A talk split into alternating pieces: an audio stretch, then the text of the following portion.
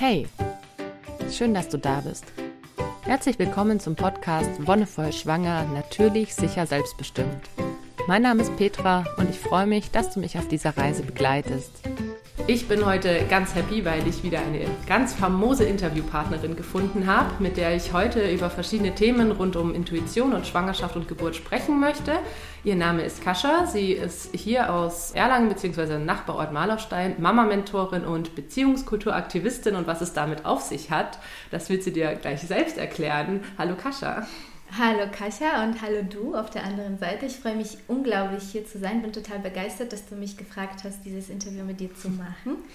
Äh, zu meinem Herzensthema, zu einem sehr, sehr wichtigen Thema, wie ich finde. Ja, äh, Mama-Mentorin, das ist, glaube ich, ziemlich klar. Ich arbeite mit Mamas oder mit werdenden Müttern auch. Und Beziehungskulturaktivistin bedeutet für mich, dass ich hier bin auf dieser Welt, um Frieden zu stiften. Und ähm, Frieden ist, glaube ich, der wichtigste Bestandteil von einer Beziehung. Also eine Beziehung kann erst dann gedeihen und wachsen und blühen, wenn sich Menschen gut, sich selbst gut kennen und auch den anderen, dem anderen wertschätzen gegenüber ähm, auftreten. Und äh, da äh, spielt das keine Rolle, ob es, hier um Erwachsene geht oder um Erwachsener-Kind-Beziehungen. Äh, aber natürlich auch das ist total wichtig für mich dass wir als Mütter vor allem, weil das größtenteils meine, meine Zielgruppe ist, dass wir eine friedliche Beziehung zu uns selbst aufbauen, pflegen, um dann in eine friedliche Beziehung zu den Kindern gehen zu können du hast es schon gesagt, du bist Mama-Mentorin, du bist auch selbst Mutter.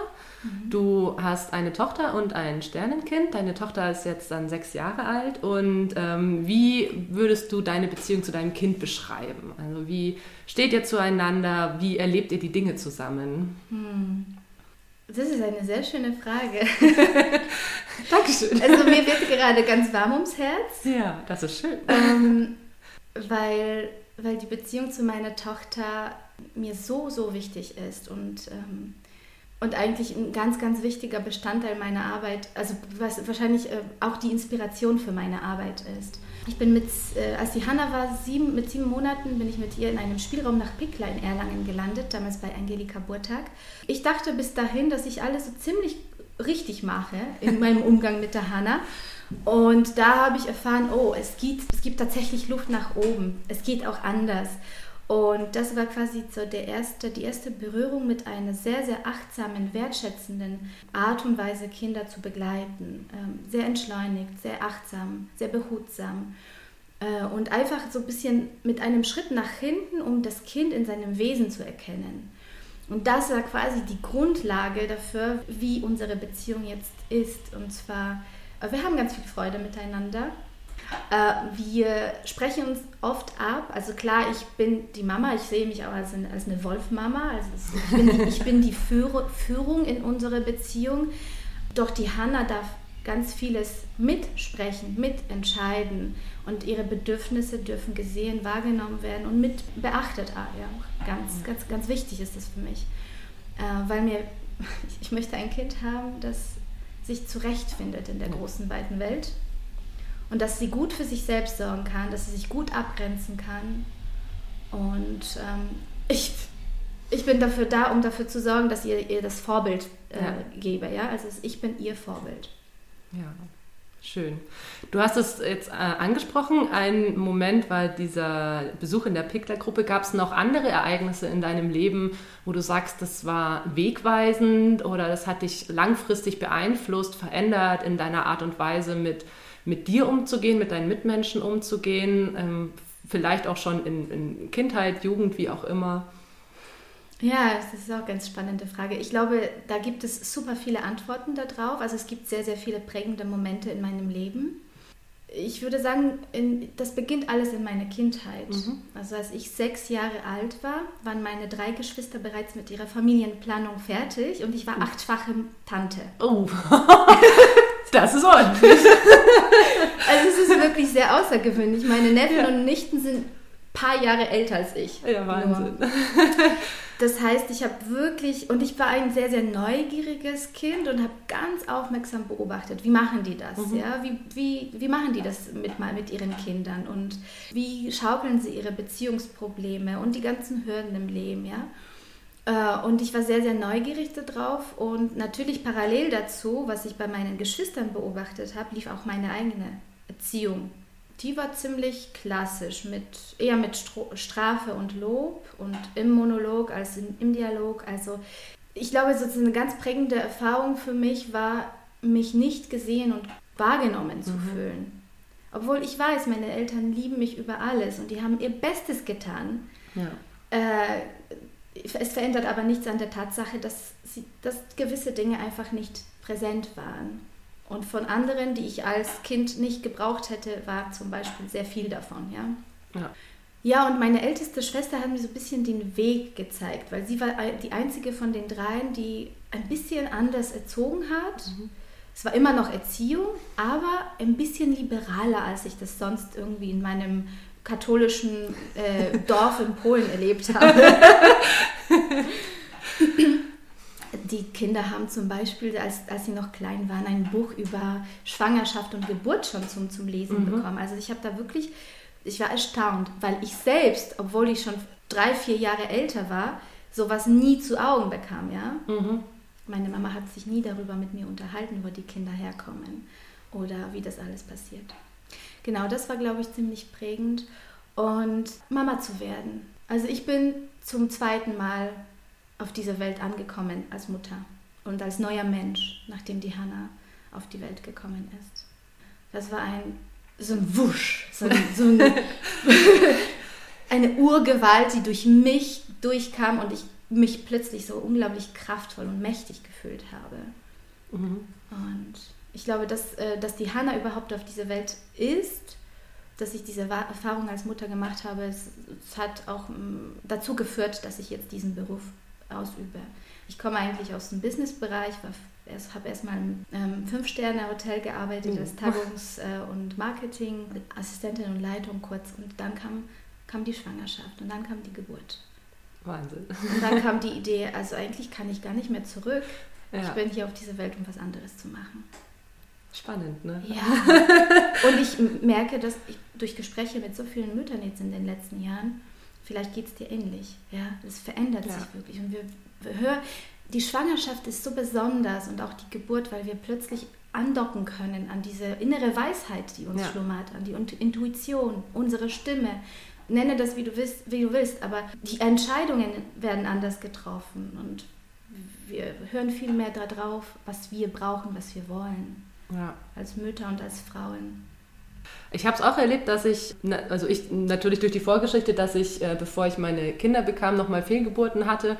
Aber dir wird irgendwie viel bewusster, was, was Leben eigentlich ist. Ne? Was, mhm. ähm, was möchtest du im Leben? Du fängst nochmal an, auf eine ganz andere Art und Weise drüber nachzudenken und stellst dich natürlich auch selbst so ein bisschen in Frage. Und was möchte ich denn überhaupt? Und mhm. äh, das ist super spannend.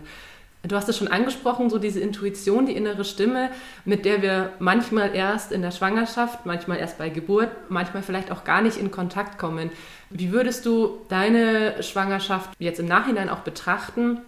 Was hat dir geholfen? Wie hast du sie erlebt? Gab es Momente, in denen du dich wirklich kraftvoll gefühlt hast? Gab es vielleicht auch Momente, mit denen du Schwierigkeiten hattest, umzugehen und hast es trotzdem irgendwie geschafft? Wie war es für dich? Petra, das sind ungefähr fünf Fragen in einer. ja, du darfst dir eine aussuchen. Du darfst einfach überlegen. Ich fange am Anfang an. Also ich habe tatsächlich äh, diese Erfahrung machen dürfen, zwei Schwangerschaften zu haben und aus einer Schwangerschaft ist tatsächlich mein Kind geboren und die erste Schwangerschaft war kurz, die war, hat 12, 13 Wochen mhm. gedauert. Mhm. Da kann ich nicht wirklich sagen, wie ich sie empfunden habe. Ich weiß eigentlich nur, dass, dass sie wichtig war, weil wie, ich sie, wie sie beendet hat und was, ich daraus, was, sich daraus, was daraus entstanden mhm. ist letztendlich, das war eine sehr, sehr große Lektion für mich und vielleicht kommen wir noch später dazu, dann kann ich gerne was dazu sagen. Die Schwangerschaft äh, mit meiner Tochter, die habe ich als wunderschön erlebt. Ich persönlich sehe, betrachte Schwangerschaft und Geburt als etwas ganz Natürliches, Alltägliches, passiert ja Tausenden von Frauen, Milliarden von Frauen jeden Tag. Und gleichzeitig ist es ein Wunder, ein absolutes Wunder und ein Geschenk. So habe ich auch meine Schwangerschaft empfunden, vor allem nach dem ersten Verlust. Ja. Ich habe darauf geachtet und habe es mir auch zum Ziel gesetzt oder gemacht, das ganz bewusst zu erleben. Mhm und mich auch darauf richtig zu vorbereiten um zu wissen, was da gerade mit mir passiert, was in mir gerade geschieht, was ja. Und ich habe mich sehr in meinem Körper wohl, also wirklich total wohl gefühlt. Ich habe das total genossen, dass mein, mein Bauch wächst, dass meine Brüste wachsen, dass ich mich verändere. Und das hat mir auch so, das war so eine Einladung, nach innen zu gehen, ja, um mhm. das Kind wahrzunehmen. Äh, gehe ich ja nach innen, oder ich bin im, im Inneren automatisch. Und das hat mich auch so ein bisschen eingeladen, so ein bisschen mehr zu spüren, wie fühle ich mich. Ja. Und da ist, ich glaube, das, war, das waren so die ersten Momente, wo ich ge gemerkt habe, ah, ich bin eigentlich ganz selten im Fühlen, sondern mhm. sehr oft im Kopf und im Verstand. Ja. Würdest du sagen, dass diese, diese Kopfsache was ist, was so ein bisschen der Makel unserer Gesellschaft ist? dass wir viel zu verkopft sind? ich, ich möchte das jetzt nicht bewerten. Ich denke, das ist eine Tatsache. Okay. Ja. ja. Und dass wir als Frauen dieses Geschenk haben, mhm. also die, die Geburt als Geschenk erleben können, tatsächlich vom, Fühl, vom Denken ins Fühlen zu kommen. Mhm. Weil das ganz natürlich passiert. Wir müssen dann nichts tun, sondern wir können einfach so im Fluss sein. Wir können uns darauf einlassen. Du konntest das ganz gut. Du bist jetzt auch schon ähm, oft mit anderen Frauen und anderen Müttern in Kontakt gewesen. Es ist nicht selbstverständlich, dass man diesen Switch schafft, vom Denken ins Fühlen zu kommen. Wie versuchst du Frauen das näher zu bringen? Hast du da bestimmte Techniken, bestimmte Methoden, mit denen du das versuchst, an die Frau zu bringen? Ich lade immer ein. Ich denke mir, es kommen zu mir Frauen, die sowieso schon Interesse haben mhm. und offen sind und neugierig, weil sie merken, es schlummert etwas mehr in ihnen. Sie, sie möchten einfach mehr entdecken. Mhm. Und äh, ich finde Meditation eine ganz wunderbare Art und Weise, um ins Fühlen zu kommen. Und meistens ist es eine geführte Meditation. Also wie mache ich das? Ich habe unterschiedliche Übungen. Ich mhm. habe so ein, quasi ein Portfolio an unterschiedlichen äh, Werkzeugen, ja. die ich dann ganz intuitiv nutze. Also wenn ich mit Frauen zum Beispiel im Coaching 1 zu 1 arbeite, dann entweder äh, schöpfe ich aus, meinem, aus meiner NLP-Erfahrung ähm, äh, oder aus dem generativen Coaching von Robert Diltz und äh, Stephen Gilligan. Da ist ein bisschen Trance-Arbeit dabei. Oder ich arbeite total gerne mit dem Körper. Mhm. Ja?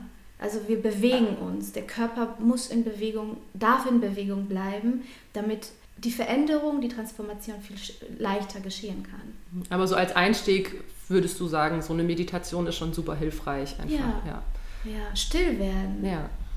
In sich hineinhorchen, ja. Was ist da? Wer bin ich? Was möchte ich? Ja, viele wissen es ja tatsächlich gar nicht. Ne? Nee. Also bei vielen ist da ja ein großes Fragezeichen und gerade mit Schwangerschaft und Geburtsthemen wird es vielleicht noch größer. Mhm. So, was was mache ich jetzt oder wie, wie wird's? Und manchmal ist es dann aber auch die Chance zu sagen, jetzt ist der Moment, um eine Veränderung, die eh schon passiert, nochmal anzupacken. Mhm. Wie würdest du das beschreiben, wenn Frauen in diesem Denken drin sind? Du sagst es schon vorhin, eigentlich ist es was ganz Natürliches, ein Kind zu kriegen. Das ist mhm. etwas, was seit Jahrhunderten, Jahrtausenden, Jahrmillionen passiert. 28 Milliarden Jahre. Ja, ungefähr.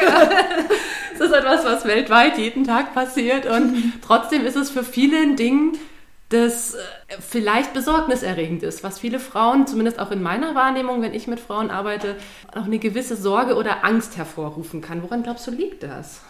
Also es hat auf jeden Fall einen geschichtlichen Hintergrund. Dazu würde ich auf jeden Fall ein Buch von äh, Mary F. Mongan empfehlen das Hypnobirthing-Geburt. Ja. Selbst wenn, wenn du dich gegen oder nicht für Hypnobirthing-Methode entscheidest in der Geburtsvorbereitungsphase, äh, ist das, der, der, der, der äh, erste Teil des Buches, so unglaublich einleuchtend mhm. und, und, äh, und wichtig, weil dort die Geschichte beschrieben ist, wie es eigentlich dazu kam, dass wir unser Vertrauen in unsere Fähigkeiten zu gebären verloren haben oder verlernt haben oder vergessen haben. Ja.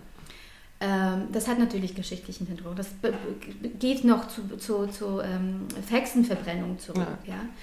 Hexen waren eigentlich ursprünglich Hebammen oder Frauen, die weise Frauen, die ja. sich mit Kräutern und so weiter ausgekannt haben und die sehr angebunden waren ja, an das Höhere und Menschen begleitet haben, indem sie einfach Heilung äh, ermöglichten. Aber ich kann sagen, was ich immer empfehle. Wenn, wenn zum Beispiel eine Frau, die jetzt äh, eine Hörerin von dir schwanger ist, zum ersten oder zum zweiten Mal, spielt keine Rolle. Ähm, ich würde ihr empfehlen, Bewusstsein zu schaffen. Ja? Als ersten Schritt, sich dessen bewusst zu werden, erstens, dass sie jetzt schwanger ist, dass sie jetzt eine spannende Zeit auf sie zukommt und dann ähm, sich zu informieren. Also wirklich, es gibt so viele Quellen, wo man sich gut informieren kann über die, zum Beispiel wie eine Geburt abläuft, äh, eine, eine Schwangerschaft abläuft, was in meinem Körper eigentlich passiert über mhm. diese Wochen hinweg. Ähm, wie, wie ist es, wenn das Kind in mir heranwächst? Damit ich so eine grobe Vorstellung habe. Und dann, was ist mir wichtig? Ja, mich selbst zu fragen, mich hinzusetzen und aufzuschreiben oder mich zu fragen, was ist mir wichtig? Wer bin ich? Wie, was passt zu mir? Geburtshaus, Hausgeburt, Alleingeburt oder eine Klinik? Ja, es gibt so viele Möglichkeiten. Ja. Es ist nicht so, dass Klinik immer die beste Entscheidung ist. Ja, wegen Sicherheitsgründen und sowieso. Dazu gibt es ganz viele Statistiken, ja. die zeigen, dass eine Klinikgeburt ganz, ganz häufig viel weniger sicher ist mhm. und empfehlenswert als eine zum Beispiel Geburtshausgeburt oder Hausgeburt. Dieses Bestreben nach Sicherheit ist ja was, was natürlich in uns ist. Ne? Wir wollen uns sicher fühlen, wir wollen uns geborgen fühlen, wir wollen irgendwie behütet sein. Und manche Frauen, habe ich jetzt auch schon festgestellt, sind in diesem Modus, dass sie sich in die Hände der, des vermeintlichen Fachpersonals geben und damit diese Sicherheit hervorrufen wollen. Dass es tatsächlich diese die Problematik im Krankenhaus oder in der Klinik gibt, dass es viel früher auch zu Interventionen kommen kann, hat man ja zum Beispiel zu Hause oder im Geburtshaus weniger, weil es einfach diese Interventionen nicht gibt, wie PDA oder allein schon den Zugang zu legen oder sowas. Mhm. Das Thema Sicherheit als solches ist etwas, was von, von jeder Frau wahrscheinlich anders beurteilt wird. Was ist für dich Sicherheit? Was gibt dir Sicherheit? Hm, das ist eine spannende Frage. Was gibt mir Sicherheit? Was ich auf jeden Fall definitiv sagen kann über mich, ich bin ein Mensch, der ganz viel Vertrauen ins Leben hat. Also ich pflege mein Vertrauen ins Leben und in meine Fähigkeiten. Und ich glaube daran, dass ich ganz viel Verantwortung übernehmen darf damit es mir gut geht und meinen Lieben um mich herum. Mhm. Ja? Und die Sicherheit kommt aus meinem Inneren. Ich suche ja. sie nicht im Außen, weil ich die Menschen nicht kenne. Es gibt so viele gute Ärzte und es gibt Ärzte, die Ärzte geworden sind, ja, es gibt so viele gute Lehrer oder wirklich wunderbar die äh, Kinder begleiten können in, in, in, ihrer Potenzialentfaltung. Es gibt Lehrer, die Lehrer geworden oder Menschen, die Lehrer geworden sind. Ja. Deshalb würde ich ganz vorsichtig sein, deshalb, deshalb habe ich gesagt mhm. vorhin, das, dieses Bewusstsein schaffen, ja. Was brauche ich, was liegt mir, was, ähm, was brauche ich? Und dann im nächsten Schritt zu, mich selbst zu fragen, was kann ich noch tun und lernen, um zum Beispiel eine schöne, erfüllte, glückliche Schwangerschaft und Geburt zu erleben. Weil ich kann wirklich ganz viel Verantwortung ja. übernehmen für das, wie es alles verläuft. Ja, natürlich, es werden wahrscheinlich einige Hörerinnen sagen oder sich denken jetzt, aber bei mir war es so und so und es war gar nicht schön. Mhm. Ja, genau. Ich bin der Meinung, dass wir mit unseren Gedanken und mit unseren Gefühlen unsere Realität kreieren. Ja, das, ja. was ich da, ich sehe meinen mein Kopf, das, was in meinem Kopf alles abgeht, wie einen Garten. Und ich kann entweder ein, weißt du, jeder Gedanke, der positiv ist, der bestärkend ist, der eine positive, positive Erwartung, eine Begeisterung ist, das ist eine wunderschöne, duftende, bunte Blume ja. in diesem Garten. Mhm.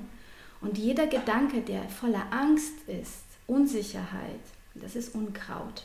Und du kannst dich jederzeit fragen, will ich einen Garten, und vor allem während der Schwangerschaft, will ich in meinem Kopf einen Garten voller Blumen haben und Bienen, die rumsummen und, Vögeln, die zwitschern, oder will ich einen Garten voller Unkraut haben? Ja. Ja, es ist auch, ähm, finde ich, was sehr Belastendes. Diese, diese negativen Gedanken saugen auch so viel Energie. Ne? Ja. Diese Energie, die du eigentlich in Schwangerschaft und Geburt stecken könntest und mit der du so viel Gutes tun könntest, ähm, wird irgendwie von diesen negativen Gedanken wie, wie absorbiert und, mhm. und verpufft im Nichts und man fühlt sich schwer und kommt auch so ein bisschen in so einen Kreislauf rein, wo man schlecht wieder rauskommt. Wenn man einmal so in dieser Negativspirale ist, ist es immer schön, irgendjemanden zu haben vielleicht auch. Ja, so wichtig. Jemand einfach an die Hand genommen zu werden, zu sagen, hey komm, wir, wir kommen da raus. Wie hast du die Betreuung in deiner Schwangerschaft und während der Geburt erlebt? Vielleicht magst du kurz erzählen, warst du in Hebammenbetreuung, warst du bei gynäkologischem Fachpersonal, hattest du eine Klinikgeburt, eine Hausgeburt vielleicht so einen kleinen Abriss geben? Ähm, ich könnte sehr gerne mit der ersten Schwangerschaft anfangen. Sehr gerne, ja. Ähm, dadurch, dass ich ähm, umgezogen war, kurz vor meiner Schwangerschaft, hatte ich eine völlig neue Gynäkologin mhm. oder Frauenärztin und ich fand sie nett, ziemlich zurückhaltend und dann bin ich schwanger geworden und in der Betreuung, als ich irgendwann eines, also eines Tages habe ich gemerkt, irgendwas stimmt nicht, ich fühle mich da ein bisschen unwohl, bin mhm. ich zu, äh, in, die, in die Praxis und äh, meine Frauenärztin war an dem Tag nicht da. Ähm, also bin ich bei der Vertretung gelandet und ich habe schon irgendwie so, so, so eine innere, so einen Impuls gehabt, irgendwas stimmt nicht. Und dann sagte sie, es tut mir leid, aber ich sehe keinen kein Herzschlag mehr. Mhm. Ich weiß es noch bis, wie, bis heute, das war so für mich, als ob die Welt, die Zeit stehen geblieben wäre. Das ja. war unfassbar. Und ich war wie gelähmt. Also ich habe ich hab die, in diesem Moment gar keinen Schmerz gespürt, sondern einfach nur Machtlosigkeit. Macht, irgendwie. Ja, ja, also. Und wie das dann, es war alles ganz schnell. Sie hat gesagt, ich, ich darf mich anziehen. Dann hat sie gesagt, ich stelle Ihnen jetzt eine Aus, äh, ähm, Überweisung ja. für eine, ein Abrasio aus und äh, dann können Sie sich einen Termin ausmachen. Tschüss. Das war's. Oh, Wahnsinn. Ich bin da raus und stand erstmal vor der Tür und habe so die, die Wand angestarrt. Und zum Glück hatte ich eine Freundin, die rief ich an und ihre Frage war, und willst du das machen? Und diese Frage war so wertvoll. Ja. Deswegen ist das, was du vorhin gesagt hast, so unfassbar wichtig, Menschen um uns herum zu haben, die, die uns auffangen und ja. die die richtigen Fragen stellen. Weil die Frage hat mich dazu bewegt zu, zu denken, ach so, es gibt auch Alternativen. Ja. Und dann ging alles ganz schnell. Ja, dann war ich plötzlich zwei Tage später bei einer Hebamme in Fürth. Die, hatte, die hat mich ziemlich schnell aufgenommen. Dann hat sie mir einen Tee ge gegeben, einen Kräutertee, einen, eine kleine Pille. Äh, die hat sie gesagt, die kann ich nehmen, wenn ich wirklich Schmerzen habe. Und dann hat sie gesagt, ja, natürlich darfst du dir die Zeit nehmen, um das Kindchen und um eine stille Geburt zu haben. Ja. Und diesen Weg bin ich dann gegangen. Ja. Also ich hatte die Zeit, um mich in Ruhe von meinem Baby zu verabschieden, das zwölf Monate bei mir war, ja. Wochen. Äh, Wochen. Ja. Wochen, Entschuldigung. Kein Problem. Äh, danke auch für die Aufmerksamkeit.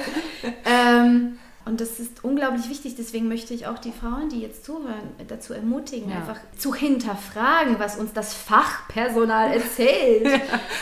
Ja, es gibt nämlich sehr, sehr viele Möglichkeiten und das war die beste Entscheidung, die ich machen konnte. Ja. Genau. Und was war die ursprüngliche Frage? Wie du deine Schwangerschaften erlebt hast. Und das war jetzt die erste, die, mhm. wie du erzählt hast. Und äh, wie war es dann bei der zweiten, bei Hannas Schwangerschaft? Also ich habe ja schon mit der ersten Schwangerschaft, mit der, mit der ganzen Geschichte erlebt, dass es sehr viele Wege gibt und manche, also und mein Weg ist nicht der klassische Weg. Okay, ja. ja. Ich habe, glaube ich, nur zwei CTGs überhaupt gemacht. Mhm. Ich habe äh, ziemlich schnell auch meine Frauenärztin gewechselt zu einer Frauenärztin, die eine Hausgeburt unterstützt hatte. Bei der habe ich mich sehr gut aufgehoben. Hatte die erste nicht? Oder? Nein. Okay, gar nicht nein. so kategorisch nein. Sie, nie, also kategorisch nein war sie nicht, aber sie hat mich immer so ganz komisch oh angeschaut, oh als ich von der Hausgeburt erzählt habe. Und sie meinte so, sind Sie sich sicher? Das ist doch überhaupt nicht sicher. Oh Gott. Aber die andere war dann schon. Ja, offen. und das ist auch an dieser Stelle eine, eine Einladung an dich, wenn du jetzt schwanger bist und merkst, du bist jetzt vielleicht nicht so mit deiner äh, Frauenärztin auf eine Wellenlänge, dann ist, der, ist jetzt gerade der richtige ja, Zeitpunkt, um zu Fall. wechseln. Weil es gibt auch draußen sehr, sehr viele Frauenärztinnen, die, die sowas gut unterstützen können. Ja, genau. Und äh, ich habe kaum Ultraschalls gemacht. Ich habe einfach nur ganz viel vertraut. Ja. Und meine Hebamme war großartig. Ich hatte so eine bayerische, die Johanna. Ah ja. Die hier, also die Johanna arbeitet hier in Erlangen im Geburtshaus. Mutter von vier Kindern, die sind auch alle auf die Welt gekommen zu Hause und die war super. Die hat mich immer darin bestärkt, dass ich das kann und dass das Baby sich, also ich fand das immer erstaunlich, sie konnte meinen Bauch abtasten und sie hat immer gespürt, wo, wo alles ist, ja. Und sie hat die Verbindung zwischen mir und Hannah noch während der Schwangerschaft gestärkt. Ja. Weil sie mir so viel zutrauen.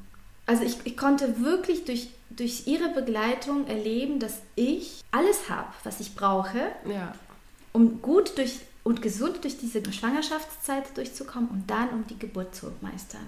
Ja, das ist das Spannende, finde ich auch, dass Hebammen da teilweise so ein so ein Gefühl für haben, so ein ja. Talent für, so, so empathisch und, und, und wertschätzend sind, dass du also dich als Frau war, wieder so bestärkt fühlst. Die ne? war manchmal nicht ganz empathisch, ja, das, aber das war auch genau das Richtige, was ich gebraucht hätte.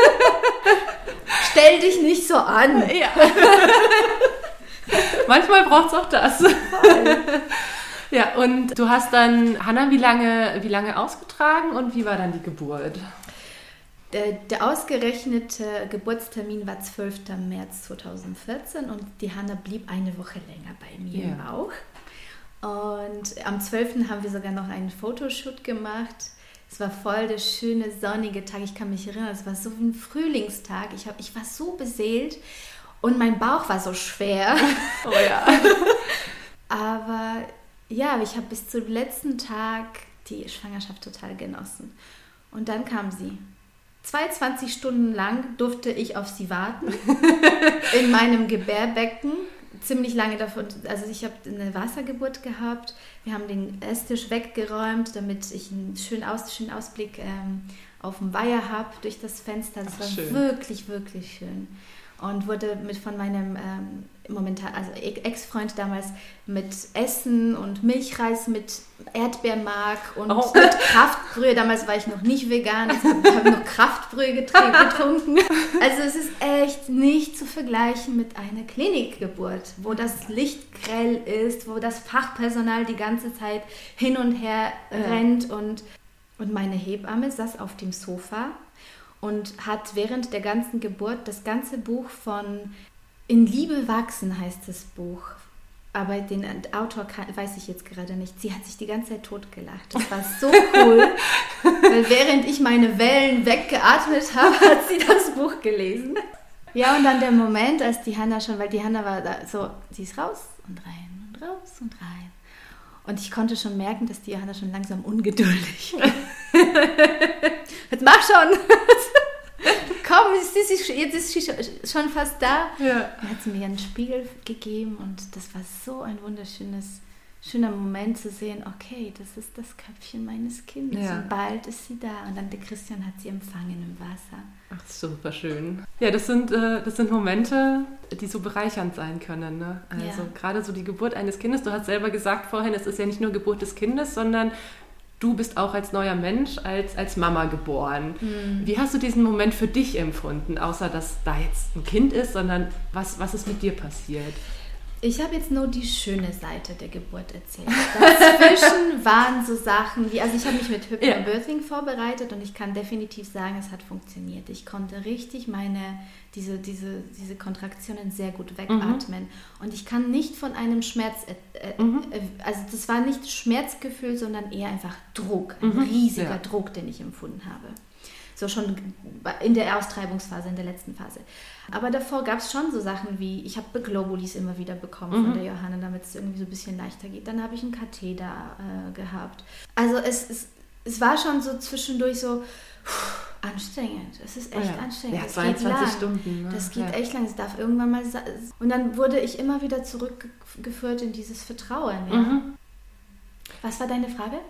wie du das, ähm, dein, deine eigene Wiedergeburt erlebt hast, ja. so das Geborenwerden als Mama. Ich meine, ich finde zum Beispiel, dass ja gerade, wenn ein Geburtsprozess beim ersten Kind meiner Meinung nach länger dauert, ist das auch einfach ein Zeichen dafür, dass du dich bereit machen kannst, jetzt dann Mama zu werden. Ne? Ja. Das ist ja auch, wie gesagt, deine eigene Wiedergeburt, deine eigene Neugeburt. Und wie hast du das dann in dem Moment empfunden, als, als dein Kind da war? Also jetzt, so viele Jahre später, kann ich definitiv sagen, das ging alles ums Loslassen. Ja. Loslassen können. Kontrolle loslassen. Also einfach, vielleicht auch deswegen hat es so lange gedauert, weil ich ziemlich lange nicht bereit war, wirklich loszulassen. Okay, ja. Das war das kraftvollste Erlebnis meines Lebens. Dieser Moment, einen neuen Menschen auf diese Welt zu bringen und sie im Arm zu halten. Das war wirklich, das war Urgewalt, die durch mich durchgefahren ist. Mit 360 PS. also so richtig kraftvoll. Ja. Und ich habe mich neu entdeckt und neu kennengelernt dadurch, wie stark ich bin. Seitdem weiß ich und merke ich immer mehr, wie stark ich bin und wie viel ich kann. Ja, es hat mein Mann mal äh, irgendwann einen ganz schönen Kommentar gebracht, als es darum ging, wie, wie Kinder auf die Welt kommen und so weiter. Und auch fand ich ganz spannend, weil er natürlich auch als äh, Papa gefragt wurde, wie er so, ne, wie war es mit der Geburt und keine Ahnung. Er hatte auch gemeint, so, ähm, naja, auf, auf einmal ist da dieses Kind und deine Frau sieht ganz anders aus. und dann habe ich ihn auch angeschaut. Wie meinst du das? Deine Frau sieht ganz anders aus.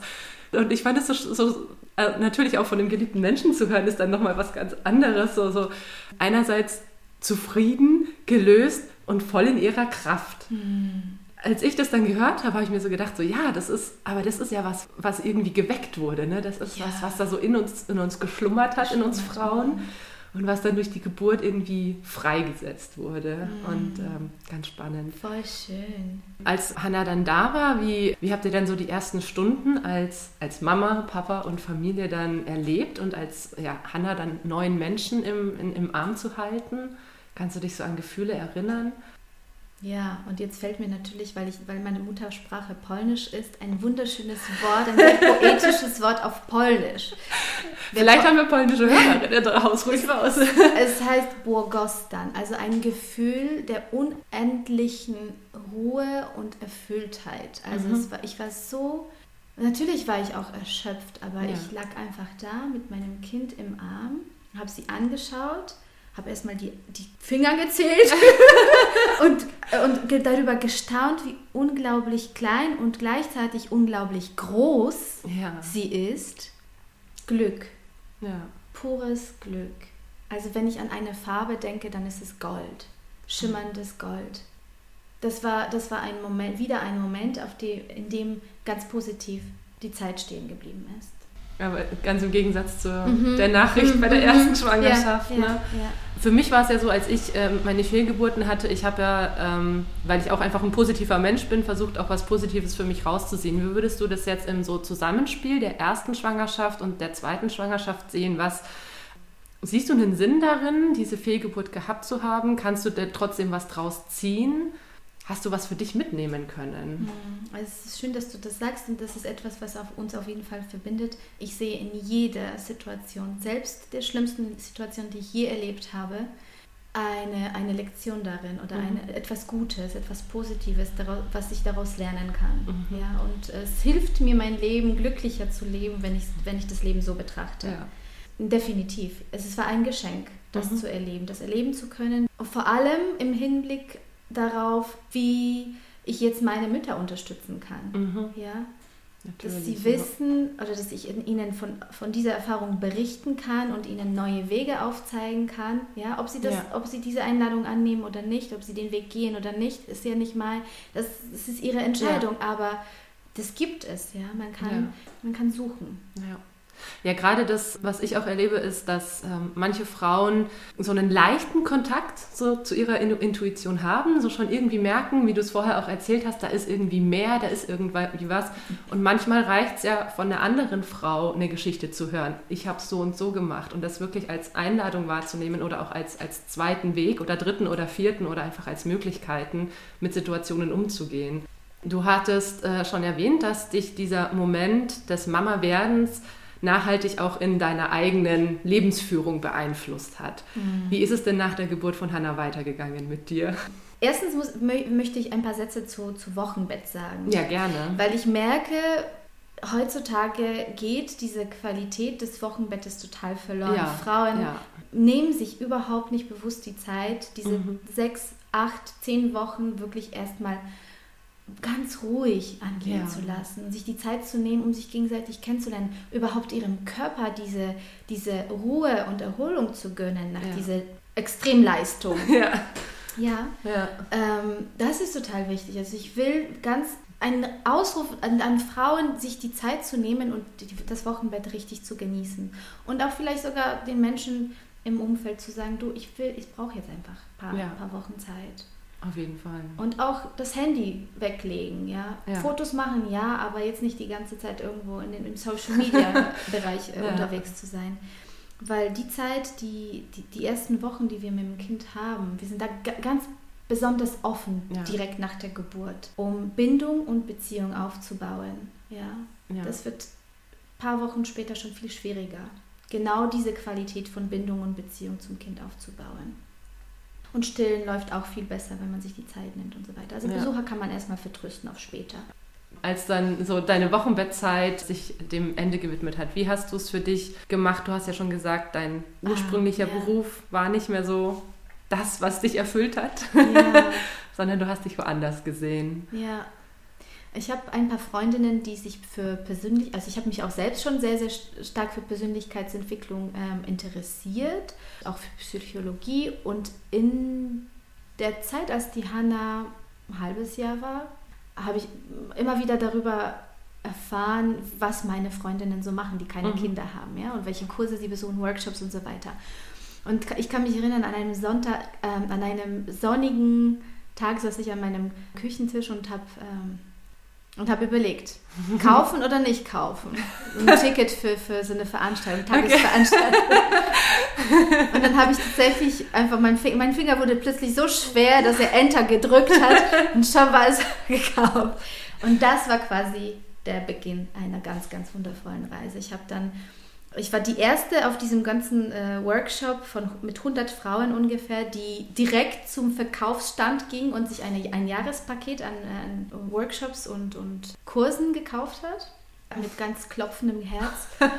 Und das war der, das Jahr der Persönlichkeitsentwicklung. Ich habe ja. Hannah zwei Jahre und einen Monat gestillt, nichtsdestotrotz. Und die Workshops waren in Warschau. Das heißt, ich bin samstags in der Früh, ganz früh, in den ersten Flieger, in den Flieger gestiegen dann bin ich nach Warschau geflogen und Sonntagabends war ich mit einem Atombusen voller Milch bei der Hanne angekommen.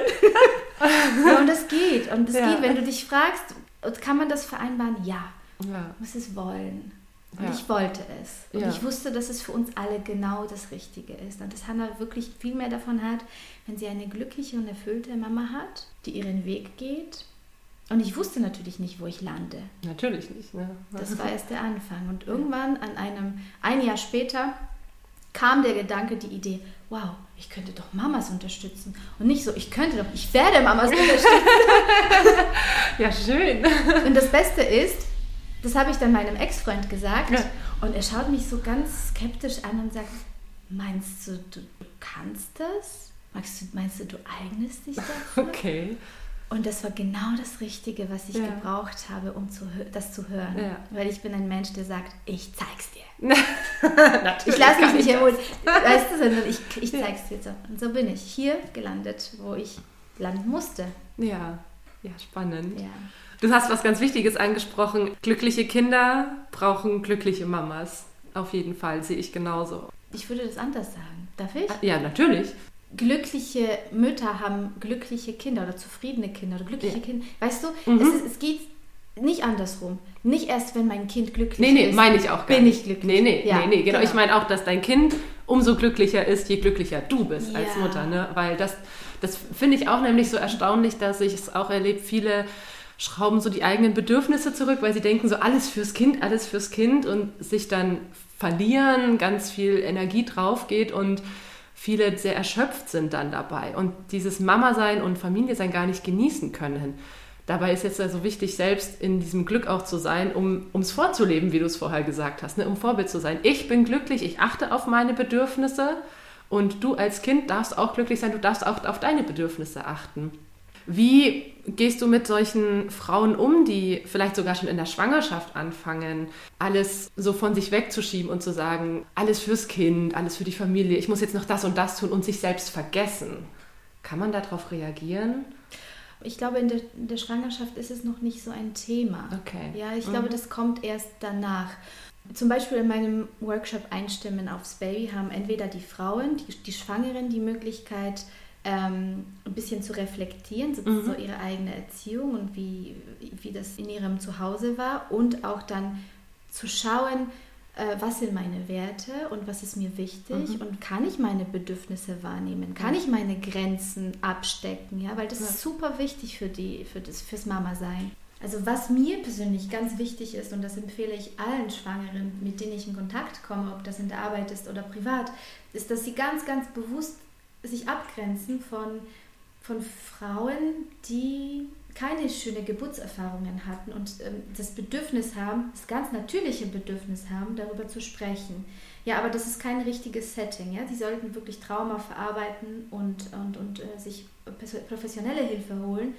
Und wir müssen wirklich unsere Gedanken pflegen und uns vorstellen, eine schöne, eine erfüllte, eine selbstbestimmte Schwangerschaft und Geburt und uns nicht davon beeinflussen lassen, was andere erlebt haben, weil andere sind andere.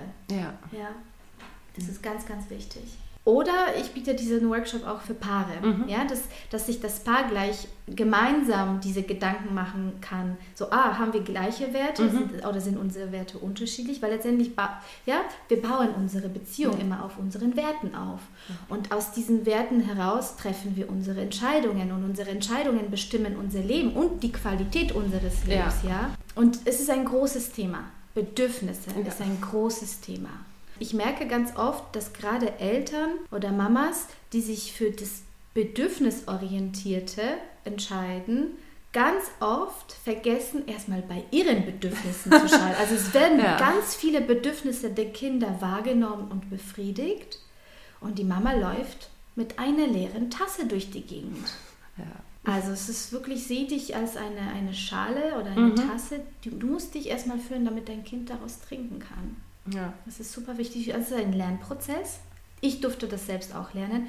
Ich habe eine Mama, die mir vorgelebt hat, alles aufgeben, Aufopferung pur, alles für die Familie, kochen und, und äh, das ideale Haushalt. Ja. Und ideal, aber mm, ja, das reicht nicht. Ja. Da darf auch noch einiges geschehen. Und wir haben die Möglichkeit, die Art und Weise, wie unsere Kinder begleitet werden, wie, wie, wie sie erzogen werden, obwohl ich das Wort nicht mag, ja. Erziehung, und auch wie unsere Gesellschaft in ein paar Jahren aussieht, ja. durch unsere Begleitung beeinflussen. Und da müssen wir uns bei uns anfangen. Ja, auf jeden Fall. Wer bin ich, was brauche ich? Ja, das ist was, was ich zum Beispiel auch gerade beim Thema, wie möchte ich gebären oder wie möchte ich die Schwangerschaft erleben, so wichtig finde, ne? dass ich selber das Bedürfnis habe. Und wenn ich merke, meine Frauenärztin, mein Frauenarzt, wer auch immer mich begleitet, teilt diesen Wunsch nicht ne? oder kann den nicht nachvollziehen. So wie du gesagt hast, ich möchte zu Hause entbinden. So, was? Zu Hause ein Kind kriegen? Mhm. Das ist dein Bedürfnis und wenn dem nicht entgegengekommen wird, dann wäre es für mich zum Beispiel auch so ein Grund, gerade in der Schwangerschaft zu sagen, hey, ich suche mir die Leute, die mich in meinen Bedürfnissen begleiten und unterstützen. Mhm. Weil es kann nicht sein, dass es in der Schwangerschaft schon anfängt, dass ich mich anderen Interessen unterordne. Genau. Das ist halt so traurig.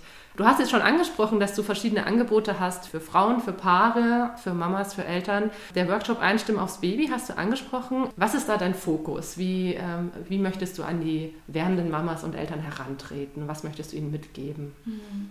Der Fokus ist, ich möchte, dass sich die Schwangere bereits vor der Ankunft des Babys schon sicherer und wohler und kompetenter fühlt als mhm. Mama. Ja, das dass wir quasi so ein bisschen die Angst und diese Unsicherheit, ich war noch, also vor allem die Erstgebärenden, ja? ja. sie waren noch nie Mama, sie haben keine Ahnung, wie das ist. Ja. Und oftmals ist ihre eigene Mutter entweder gar nicht mehr da oder sie ist irgendwo, sie lebt irgendwo anders. Ja. Ja, das ist ganz oft der Fall. Deshalb ist der Fokus, da lege ich den, ist für mich total wichtig, dass sich die Mama schon, die werdende Mama schon davor sicher und kompetent fühlt. Dass sie besser weiß, wer sie ist, was mhm. ihre Bedürfnisse und Werte sind, dann aber auch, wie sie im Umgang mit ihrem Neugeborenen sich verhalten kann. Ja, wie halte ich das Baby? Wie, wie gestalte ich diese ganze Umgebung für mein Baby, dass es für uns leichter ist? Wie gestalte ich auch die erste Zeit nach der Geburt? Mhm. Ja, da, ist, da wird auch das Wochenbett mh, angesprochen. Und wir machen auch immer eine kleine Reise, so eine Traumreise, sodass sie sich je, jeden Tag mit dem Baby verbinden kann in Kontakt kommen kann. Und für die Paare? Es ist re relativ ähnlich, mhm. ja, äh, so dass einfach der Papa dabei ist und äh, das alles miterleben kann, weil er ein wichtiger Bestandteil der Familie ist und ja. er darf mit einbezogen werden. Und die Übungen, zum Beispiel die Werteübungen, die die, die Frau nur für sich macht, machen sie dann gemeinsam im mhm. Workshop. Und dann gibt es Austausch und, und, und andere Übungen. Wie, wie, siehst du denn die Rolle des Vaters gerade in der, in der Vorbereitung für, also wenn man in der Schwangerschaft ist und dann auf die Geburt zugeht, welchen Stellenwert hat das? Also gerade finde ich so spannend, wenn alleinerziehende Frauen an mich rantreten, so, oh Mann, ich habe keinen Partner und ich weiß nicht, äh, schaffe ich das allein oder muss ich mir noch jemanden suchen? Worin siehst du den großen Vorteil, wenn jemand wie ein Partner dabei ist und wie siehst du es, wenn man keinen hat, kann man sich jemanden dazu holen? Oder sollte man jemanden dazu holen? Um ja. das zusammen erleben zu ja. können. Es braucht ein Dorf, um ein Kind aufzuziehen. Okay. Und es ist super wichtig, dass ich ein Netzwerk um mich herum habe, mhm. um immer wieder Hilfe in Anspruch nehmen zu können. Mhm. Gerade wenn meine eigene Familie nicht da ist, so wie ich. Ich habe ja. meine Familie lebt in Polen. Ja. Ich war die meiste Zeit alleine. Deshalb weiß ich, wie anstrengend das sein kann. Also definitiv finde ich es total sinnvoll, äh, sich ein Netzwerk aufzubauen mhm. an Menschen, denen ich vertraue, mit denen ich mich wohlfühle, die eine ähnliche Sichtweise, Weltanschauung mhm. haben, die auch hilfsbereit sind, ja. weil es kommen Tage und Nächte, da werde ich kraftlos sein und ja. erschöpft sein. Und es ist wichtig, jemanden zu haben, den du zumindest anrufen kannst ja. und dich ausheulen kannst und der dir einfach nur empathisch zuhört ja. und sagt, du, das wird wieder. Oder ich komme vorbei und ich helfe dich, unterstütze dich. Lege bitte deinen Perfektionismus oder deinen Stolz auf die Seite und schaue auf dich, weil deine Ressourcen sind unglaublich wertvoll. Achte ja. auf deine Ressourcen. Und das kannst du nur, wenn du Menschen um dich herum, hast, ja. die helfen und die unterstützen. Das ist super wichtig und ich finde es auch eben so, so wichtig zu sagen, es muss nicht zwangsläufig der Partner sein. Es ist super toll, wenn ein Partner da ist oder eine Partnerin, die unterstützen und die, die da voll dahinter stehen. Aber selbst wenn jemand da ist, sage ich mal, äh, ein leiblicher Vater und wie du sagst, viel arbeitet oder sowas, ist es trotzdem schön, nochmal jemand eine, eine beste Freundin, eine Mama, die man anrufen kann, was auch immer zu haben, wo man einfach auch mal ein bisschen Ballast abgeben kann und, und sich auch nochmal Zuversicherung holen kann. Also das ja. ist ja auch sowas, was ja. ich so super wichtig finde. Ja, weil wir glauben manchmal, ich bin alleine mit meinen Problemen. Ich ja. bin die Einzige auf der ganzen Welt, die genau diese Probleme hat. Und ja. dann sprechen wir untereinander und es öffnet sich eine nach der anderen und plötzlich stellt sich heraus, alle haben fast die gleichen Probleme. das ist, also das finde ich zum Beispiel auch, ähm, egal ob es jetzt ein Einstimmen auf, aufs Baby ist oder ein Geburtsvorbereitungskurs oder was auch immer, gerade in solchen Kursen können wir dieses Netzwerk, von dem du gesprochen hast, noch weiterspinnen. Ne? Gerade wenn wir das erste Mal Mutter oder Familie werden, sehen wir, hey, da sind andere Frauen, Eltern, Familien in der Situation und ich finde es so wertvoll, diese Kurse zu haben, allein um diese Vernetzung zu schaffen, allein um zu sehen, hey, wie geht es anderen Schwangeren, wie geht es anderen Familien, wie, was sind da für Probleme? Und gerade da ist ja auch das Verständnis nochmal so groß, weil man in einer ähnlichen Situation ist. Ähm, ja. Hast du dann einen Einblick, wie viele von den äh, Frauen und Pärchen, die bei dir sind, danach noch in Kontakt stehen? Hast du da irgendeine Ahnung? Nein, aber es gibt tatsächlich ähm, ein, das ist, mein, das ist immer mein Wunsch und es mhm. gibt eine Übung zum Schluss, die die, mhm. die, die Familie ein bisschen vernetzt. Ah ja, und ich hoffe, sie bleiben in Kontakt, aber ich habe kein Feedback dazu. Okay. Wie geht es dann mit diesem Mama-Coaching und Mama-Mentoren-Sein weiter? Mhm. Ähm, wie, wie gestaltet sich da dein Angebot? Mhm. Also die Frauen haben auf jeden Fall die Möglichkeit, bei mir auch eins zu eins, mit mir eins mhm. zu eins zu arbeiten, wenn sie sich ihre Themen anschauen möchten. Dann gibt es die Möglichkeit, in meinen Spielraum nach Pickler zu kommen, schon mhm. wenn das Baby da ist, ab drei Monaten. Mhm. Die Kurse gehen dann, bis die Kinder ungefähr 26 Monate sind. Also es gibt mhm. wirklich, ich habe jetzt seit 2018 mehr als 60 Familien begleiten ah, dürfen, oh, schön. Ja. was echt ein Geschenk ist. Und ganz viele Kinder davon habe ich wirklich von, von drei bis 26 Monaten erlebt oder sogar noch länger. Ja das ist, das ist die Möglichkeit. Und gerade entsteht was Neues. Ich möchte unbedingt Frauenkreise machen. Mhm. Mir schwebt der Name Happy Soul Mama im Kopf, weil ich den Namen so schön finde und weil ich merke, wie wichtig die Vernetzung ist, mhm. das, was du vorhin angesprochen ja. hast. Und dass wir die Möglichkeit haben, wenn unsere Familien weit weg sind und unser Netzwerk nicht so stabil ist hier, dass wir unsere Themen trotzdem irgendwie, dass wir gehört werden, dass wir ja. uns vernetzen können, dass wir Unterstützung erhalten, dass wir gemeinsam meditieren können, lachen können, weinen können. Gerade entdecke ich auch so eine, so eine andere Berufung vielleicht, auch Frauen in ihrer Trennung zu unterstützen, mhm. weil ich 2017 selber diese Erfahrung gemacht habe und weiß, was das alles beinhaltet mhm. und wie schwierig das sein kann. Ja. Vor allem, wenn man ein Kind hat oder mehrere. Gerne begleite ich auch im, im Coaching Frauen in Trennung, die sich eine Trennung auf Augenhöhe wünschen. Mhm. Ja, also ich äh, ermutige nicht zu Kampf und sonst irgendwas, sondern mir geht es um wertschätzende Begegnung und wie können wir das friedlich gestalten, damit es uns allen gut geht. Ja, das wäre das Schönste. Ne? Wie du es am Anfang gesagt hast, das, das friedliche Miteinander, das, das wäre schön, wenn wir dazu irgendwann mal kommen, dass mhm. wir da alle. ich glaube, wir sind auf dem Weg. Ich hoffe auch. Es ist ja schön, dass, äh, dass solche Angebote, dass es solche Angebote gibt und diesen Weg ebnen und äh, dass sich Frauen auch oder auch Familien ermutigt fühlen, zu sagen, okay, wenn es einfach nicht mehr funktioniert als Paar, als Familie, zu sagen, wir gehen diesen gemeinsamen Schritt und trennen uns im Einvernehmlichen und haben trotzdem äh, eine gute Beziehung miteinander und ein mhm. friedliches Miteinander. Dass das auch wieder was für das Kind ist, was es mitnehmen kann. Mhm. Dass es nicht immer Kampf und Streit und Krieg sein muss. Ne? Ja, aber das braucht sehr, sehr viel Bewusstsein. Ja. Sehr viel Bewusstsein, Eigenref also Selbstreflexion und die Bereitschaft, das Ego erstmal in Urlaub zu schicken. Weil wenn das Ego dabei ist, dann ist, dann ist keine friedliche Trennung möglich. Ja, aber es ist ja auch schön, dass, dass du da einfach so, also was heißt schön, es ist bereichernd, dass du einfach diese Erfahrung selber machen konntest und da aus deinem eigenen Erfahrungsschatz schöpfen kannst. Auch wenn es für dich wahrscheinlich auch viel Arbeit war. Hm, immer wieder. Und es immer ist immer noch. Ja. Ist immer noch. Ja, es ist ein Prozess. Es ist ein Prozess. Ja, wunderbar. Wir nähern uns so langsam dem Ende und es gibt noch zwei Dinge, die, äh, die ich gerne anbringen möchte, beziehungsweise eine Sache von dir. Mhm. Ja. Du darfst zuerst. ja, tatsächlich, weil ich einfach es so schön finde, dass ich hier mit dir darüber sprechen kann, über die wichtigen Themen, äh, möchte ich deinen Zuhörern und Zuhörerinnen ein Geschenk machen und der Link dazu finden Sie in deinen Show Notes. Ja, genau. Das äh, ist eine kleine Überraschung. Da könnt ihr reinklicken und natürlich euch von dem Geschenk äh, inspirieren lassen. Und ein kleines Geschenk darfst du allen Zuhörerinnen und Zuhörern noch mit auf den Weg geben. So, es ist eine kleine Abschlussfrage mehr oder weniger. Was war denn so jetzt im Nachgang betrachtet so dein, dein größtes Learning? So, wovon hast du viel mitgenommen oder was möchtest du als, als Learning den, ähm, den Zuhörerinnen und Zuhörern mitgeben? Ich würde sagen, das Leben möchte gelebt werden. Dann bleibt mir nur noch äh, vielen, vielen Dank zu sagen. Vielen Dank, dass du dir die Zeit genommen hast. Und wenn du noch ähm, letzte Worte an die Zuhörerinnen und Zuhörer hast, dann darfst du gerne nochmal alles, was dir noch auf dem Herzen liegt, nochmal hinaus posaunen.